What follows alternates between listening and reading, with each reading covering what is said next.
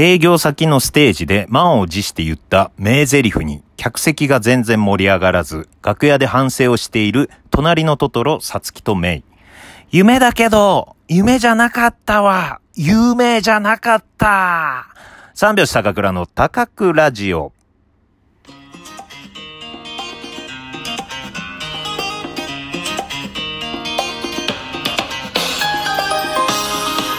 ご機嫌いかがでしょうか？お笑い芸人漫才師の三拍子高倉涼です。本日は第125回目の高倉城の配信です。ラジオトークアプリでお聞きの方は画面下のハート、笑顔、ネギを連打、そして画面中央のフォローするをタップ、画面上の星マークをタップしていただければ、カンタが傘を差し出します。ぜひタップよろしくお願いします。うん。はい、これですね。カンタが傘をね、えー、さつきに差し出したシーンでございました。昨日ね、隣のトトロやってましたね。いつになっても面白いね、あれはね、いつ見ても。ただやっぱりね、ちょっとね、えー、気になるとこもありましてですね。うん、まあ、親目線な、子供の時は子供目線でね、トトロ可愛いとかね、そういうので楽しいんだけど、親、まあ、僕は子供いないんですけど、さつきとめ、もうちょっと見張っててあげてほしいな、お父さんって思うんだよね。うん、引っ越し先にさ、まあ、トラックに荷物積んで、で、その家の前に着きました。じゃあ、まあ家に行きましょうって言ったけど、さつきとめいが先にわーっとお化け屋敷って言われてるね。あそこに行って、で、軒先があるんだけど、軒先がボロボロなんですよね、柱とか。で、さつきとめいがこうね、触ったりしてて、ミシミシしてるわけ。いや、お父さん、止めなきゃ。危ないぞってね。うん。あれ危ないよ、これ。うん、木でできた軒先がこうね、落ちてきてね。ま、万が一ね、こうね。うん、その下、下敷きになったりしたらとかね。うん。あと、お父さん。うーん、さつきがね、小学校行ってる間目を見てなきゃいけないけど、もう目、目を離さないで。うん。だからまあね、そこでトトロに会ったりしたんだけど、うーん、どっか行っちゃうわけですよ、目がね。うん、ずっと見ててあげて、目のこと。うん。あと、裸足であんまり外に出させないで。うん。足の裏がもう痛いよ。砂利とかで。怖いよ。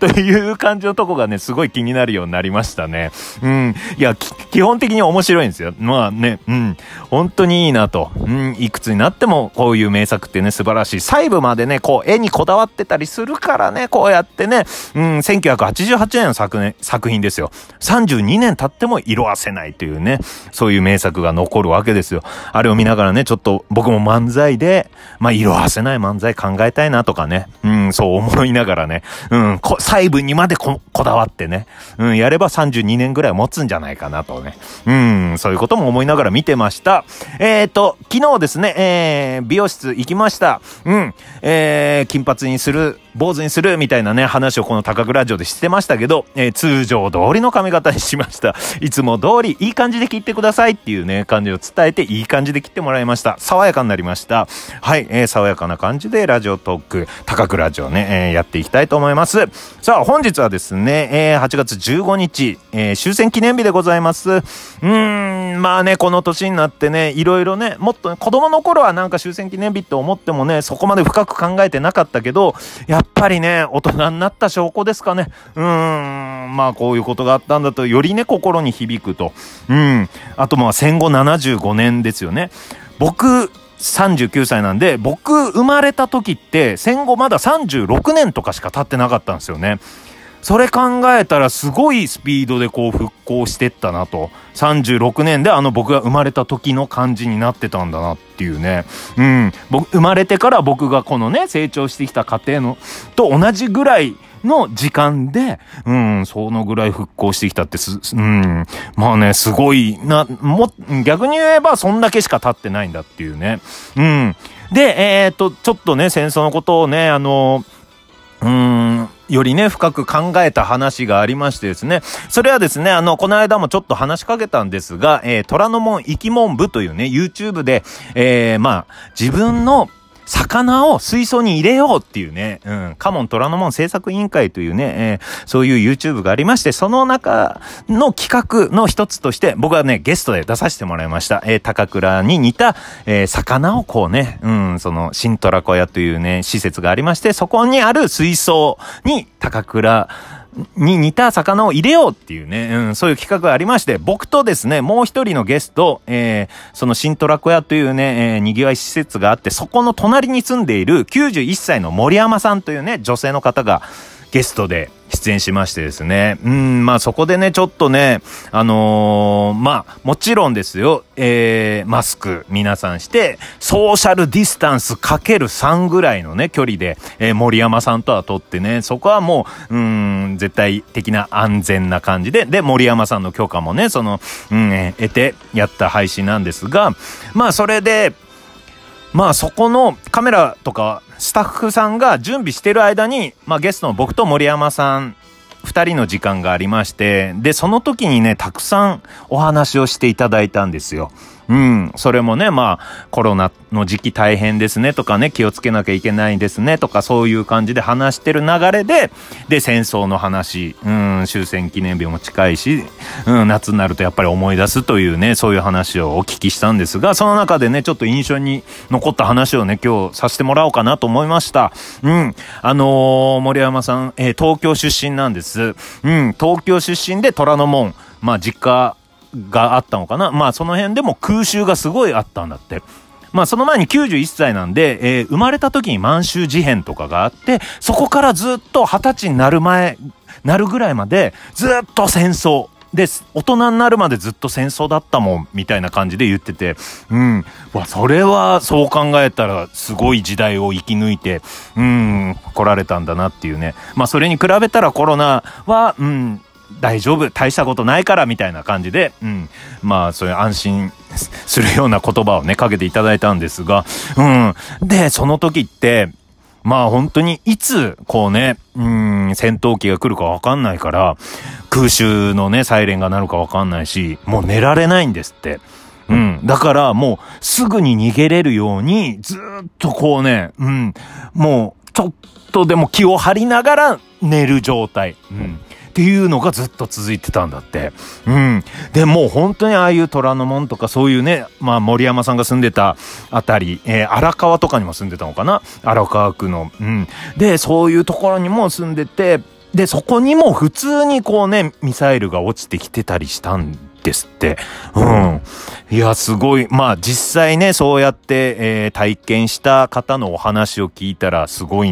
うん、そういう時代を経てね、こう、今があるんだっていう。それでね、あの、見返しにかけたのよ、私って言いながら、まあ、森山さんすごいおしゃべりで、元気がいいんですよ。うん。で、おしゃべりで、まあ、それもね、まあ、もう話がもううまい。ブラッシュアップされてる。まあいろんな方にね、こうね、話して来られたと思うんですけど、僕もね、その後スタッフさんに聞いたら、もう僕ももう20回ぐらい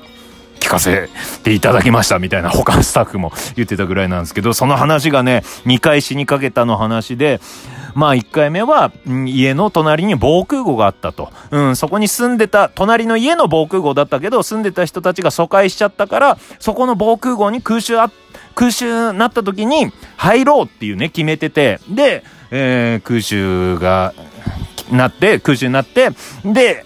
これはもう防空壕に入んなきゃって言って、お友達とその防空壕の中でこうじっとしてたら、もう、そういうね、なんか、近所のおじさんが、そこから出て、もう逃げろ逃げろもう防空壕危ないから逃げろって言って、でも森山さんは防空壕安全だし、え、なんでそんなこと言うのっていう感じで、まあ、でもすごい剣幕で言われたからそれで逃げたんですって。うん。で、逃げたら、に、逃げて、まあ一日経ったのかな？うん。で、一日経って、えー、その防空壕の方を見に行ったら、防空壕のあたりが全部焼け野原になってて、もし、その防空壕の中に入ってたら、蒸し焼きになってたって。うん。だから防空壕の中に入っちゃいけないっていう。まあ僕とか、まあテレビとかのね、そういう映画とかで防空壕の中入ったら大丈夫だろうって思ってたけど、まあそこに、うん、ミサイルとか落ちたら、その中でもう暑くて蒸し焼けになっちゃう状態だったんですって。まあそれはね、まさにその戦争を体験した方の口からじゃないとね、聞けないようなエピソードで。で、もう一回死にかけたっていう話が、うん、まあ、あのー、まあ暗闇の中、もう逃げなきゃいけない。夜しか狙ってこないんですって、そういう戦闘機で。うん、ミサイルっていう。だから、あとはもう街灯つけちゃ、もうそこ狙われるから街灯もなんもない真っ暗闇をこうね、走って、逃げて逃げて逃げて、で、逃げた先にもう逃げ疲れて、もうここで寝ようっていうことで、まあ、そこで寝て、まあ広場みたいなとこだから。で、朝方になったら、まあどっかのおじさんが、そこから逃げろっていう声がして、で、もう寝ぼけまなこで、な、なんで逃げなきゃいけないんだって思って、パッと見たら、そう、目の前、横、寝てた横に、不発弾、うん、ミサイルの、爆発してないミサイルが横にあったんですって。うん。で、それで、危ない。もうそれが爆発したらもう終わりだから、もうそこから逃げろって教えてもらって、そこからもうすごい、もう避難したっていう。それで2回死にかけたっていうね。うん。これはね、まあ、僕のね、昔おじいちゃんおばあちゃんからそういう話も聞いてないんですよ。まあ、北海道だし、戦争を、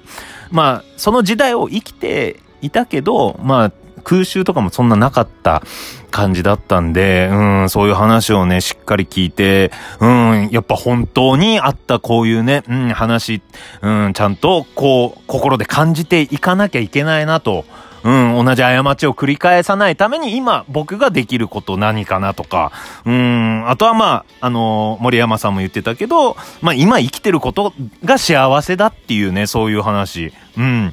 おまあね、コロナだけど、まあちゃんとね、夜寝られる幸せとか噛み締めて、うん、ラジオできてる幸せとかね、漫才できてる幸せ、プリン食べれてる幸せ、うーん、まあ、何もないとこでつまずく幸せとかね、隣のトトロ見てる幸せとか、うん、を感じなきゃね、ダメだなと思いましたね。うん、あとね、森山さんはね、本当に前向きな発言しかしないですね。まあ、えー、魚になる隠れ熊のになり、なりましょうって言って、隠れ熊の実20年ぐらい生きるんですけど、森山さん大丈夫ですかって言ったら、うん、私も一緒に頑張って生きなきゃっていうね、前向きな発言をしてたのが印象的でした。バイバイ。